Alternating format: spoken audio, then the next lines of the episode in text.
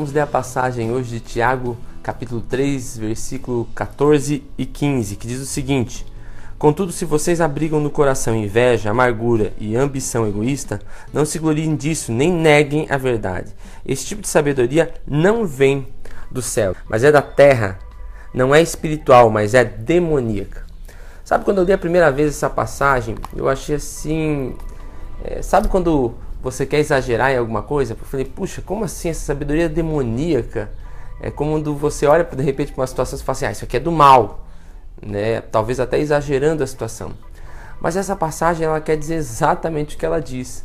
É, ela diz que a sabedoria segundo o mundo, é a sabedoria que é, vem do conhecimento do mundo, ela é demoníaca, porque ela tem um princípio em Satanás.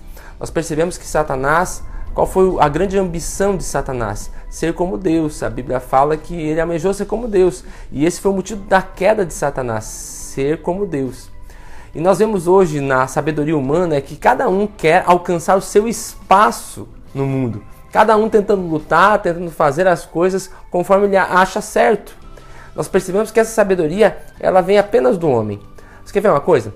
Por exemplo, vamos imaginar que uma pessoa ela é, olha de repente para o cenário político ou para onde ela trabalha e ela olha de repente os líderes dela como pessoas que não são legais, são pessoas que oprimem, são pessoas que representam o mal.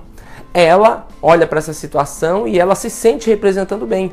E ela vai fazer de tudo para que aquela situação, aquelas pessoas que representam o mal saiam de lá e ela vai tentar tomar aquele poder, por quê? Porque ela representa o bem.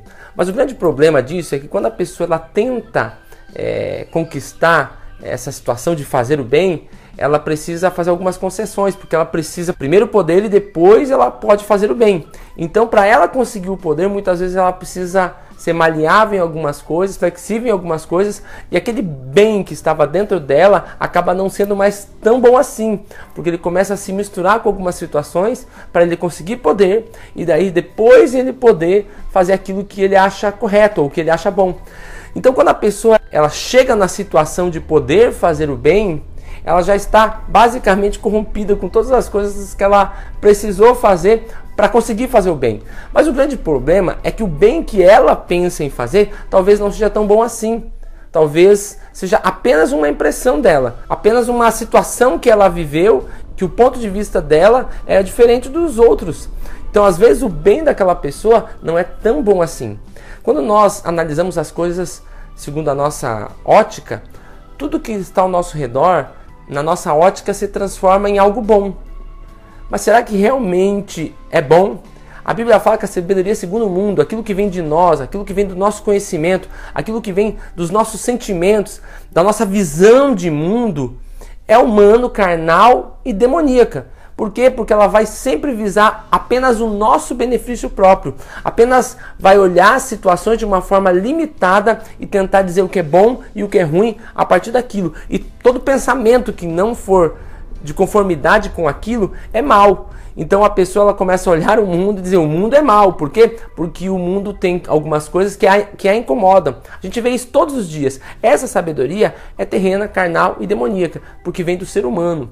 A sabedoria segundo Deus, ela visa muito mais do que apenas o meu benefício próprio, ela visa muito mais do que eu ter as coisas que eu quero. Ela visa a eternidade, ela visa o bem-estar da humanidade. Pense nisso. Você tem agido segundo a tua sabedoria, olhando as coisas a partir do teu ponto de vista, ou você tem visto as coisas a partir do ponto de vista de Deus, olhando a humanidade a partir do ponto de vista de Deus? Pense nisso. Deus abençoe.